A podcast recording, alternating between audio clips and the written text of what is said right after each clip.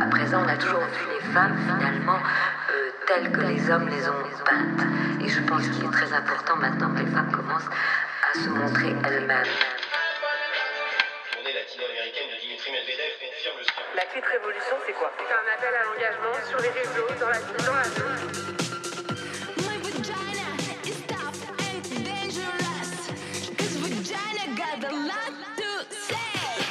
un hijab, que je veuille me prostituer, que je veuille porter une mini-jupe, que je veuille avoir des poils sous les aisselles ou m'épiler le maillot, en fait ça m'appartient.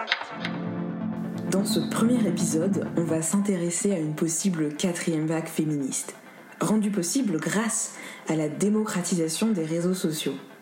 Pour faire simple, au tournant des années 2010, l'activisme féministe prend de nouvelles formes et les pratiques militantes sont de plus en plus entremêlées avec de nouveaux outils numériques. Mais comment est-ce qu'on peut expliquer tout ça? Bon, c'est vrai que les féministes n'ont pas vraiment attendu Internet pour se développer et gagner en importance dans la sphère publique. Cela étant dit, le passage de la troisième à la quatrième vague féministe se fait par l'avènement d'un web 2.0, d'une sorte de géant numérique qui permet la mise en connexion, la circulation et la multiplication d'un nombre incalculable d'idées et de personnes en lien avec la question du genre. Et croyez-moi, ça a fait beaucoup de bien à nos sociétés occidentales.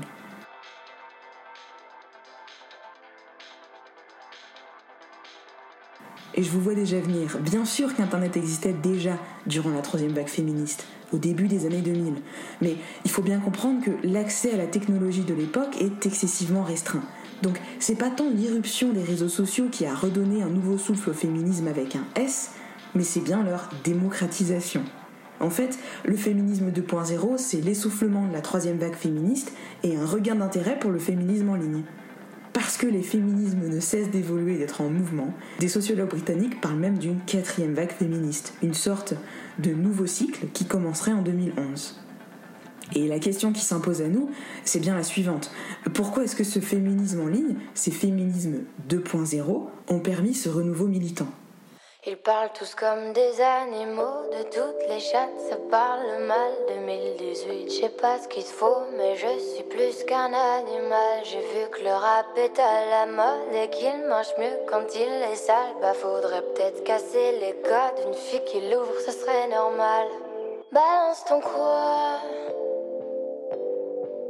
même si tu parles mal des filles, je sais qu'au fond t'as compris. Balance ton quoi, un jour peut-être ça changera. Balance ton quoi. Donc laisse-moi te chanter, aller te faire. Moi je passerai pas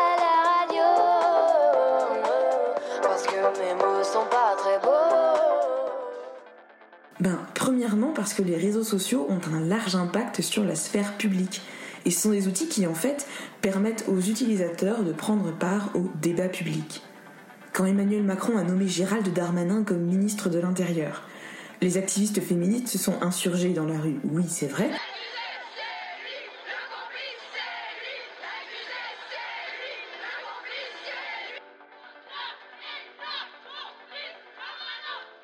Mais aussi et avant tout sur les réseaux. Extra. On nous informe qu'un nouvel homme a été victime de la terreur féministe. Après avoir été accusé de viol, M. Darmanin voit sa vie détruite. Il rejoint ainsi le club de Roman Polanski, Donald Trump et Woody Allen, pour n'en citer que quelques-uns. Des hommes qui ont tout perdu après avoir subi les accusations de viol des méchantes féministes. Quand est-ce que ce fléau arrivera à sa fin?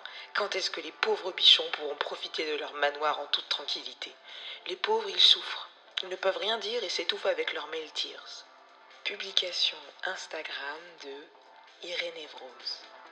Les paroles et les revendications féministes ont pris de l'ampleur de par le nombre impressionnant de ripostes sur Twitter et des partages en story sur Instagram par exemple, qui s'opposaient alors à la nomination de Gérald Darmanin, qui à l'époque est accusé de viol, mais aussi d'avoir profité de sa position dominante d'élu pour obtenir des faveurs sexuelles.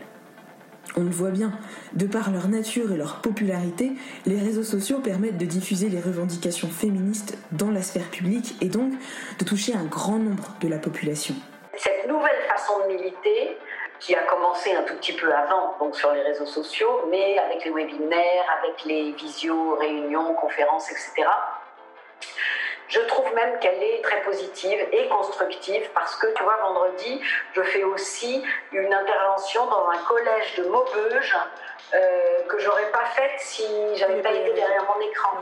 Moi, je trouve que ça permet quand même une ouverture au, au, monde et au, et, et au développement de ces idées qui est très important. Les féminismes 2.0, c'est aussi repousser des barrières à la fois sociales et géographiques.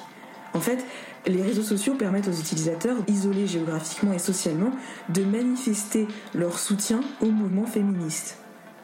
Et puis, les réseaux sociaux sont aussi vecteurs de changements sociaux. Certaines mobilisations sur les réseaux sociaux ont entraîné des changements concrets à différents niveaux et ont permis d'interpeller des acteurs politiques et culturels. Alors je pense notamment à l'impact de la mobilisation contre la cérémonie des Césars de 2020 sur les réseaux sociaux justement, où Roman Polanski a été nommé dans 12 catégories et où il a reçu le César du meilleur réalisateur. Alors que ce dernier est accusé euh, à l'époque en tout cas, euh, est reconnu coupable sur certaines affaires maintenant, d'agression sexuelle et de viol.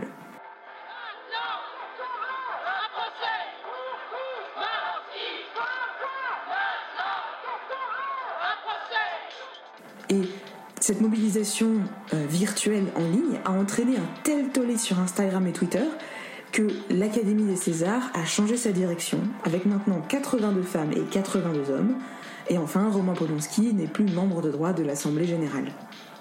Les réseaux sociaux désignent aussi un outil qui permet de donner une voix aux identités qui sont marginalisées dans les médias mainstream. Et c'est super important parce que donner une voix, un gaze, pour utiliser les termes de Laura Mulvey, c'est avoir du pouvoir dans sa propre représentation pour ça que la danse a toujours été très importante pour moi et que la mise en mouvement, notamment de, voilà, de mes prises de parole, de mon activisme, de mon militantisme, c'était, c'était vraiment un gros but pour moi et je suis très contente d'avoir réussi à l'accomplir ces dernières années. Les réseaux sociaux sont donc un outil majeur d'émancipation culturelle, politique et sociale pour les femmes, les personnes queer, les personnes racisées et bien d'autres encore.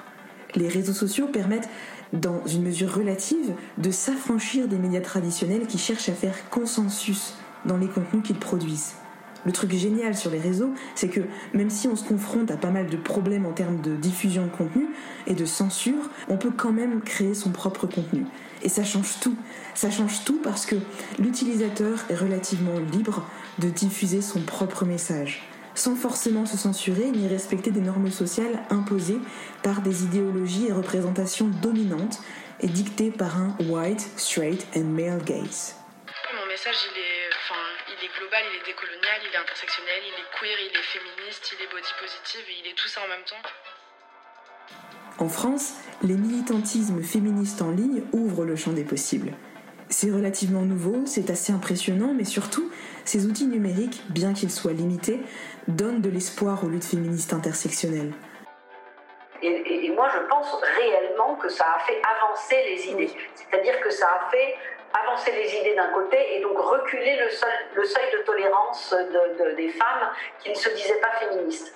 Aujourd'hui, féministe n'est plus un gros mot. Aujourd'hui, on parle de féminicide, alors que euh, ça fait euh, dix ans qu'on euh, envoie tous les 8 mars et tous les 25 novembre un lexique aux, aux, journaux pour leur dire on ne dit pas crime passionnel, on dit féminicide, on ne dit pas journée de la femme, on dit journée internationale de lutte, blabla.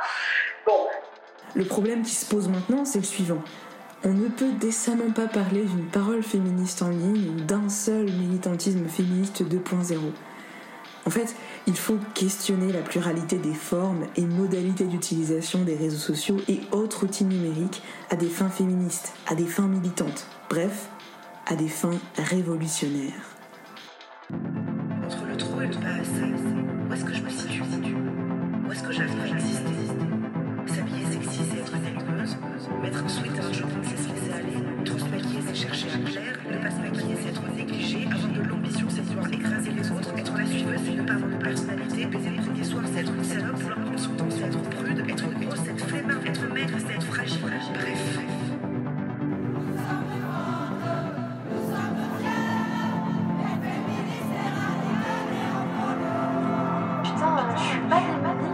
Je suis une femme et je peux me battre et je suis pas une face à ça.